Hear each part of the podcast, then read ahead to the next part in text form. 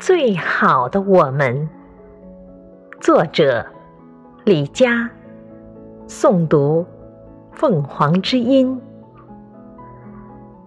最好的我们，是那年清晨教室里朗朗的读书声，是那年午休众人埋头苦学。争分夺秒，是那年晚自习后操场上的奔跑的身影。最好的我们，是那年课堂上的聚精会神、奋笔疾书，是那年课间里的。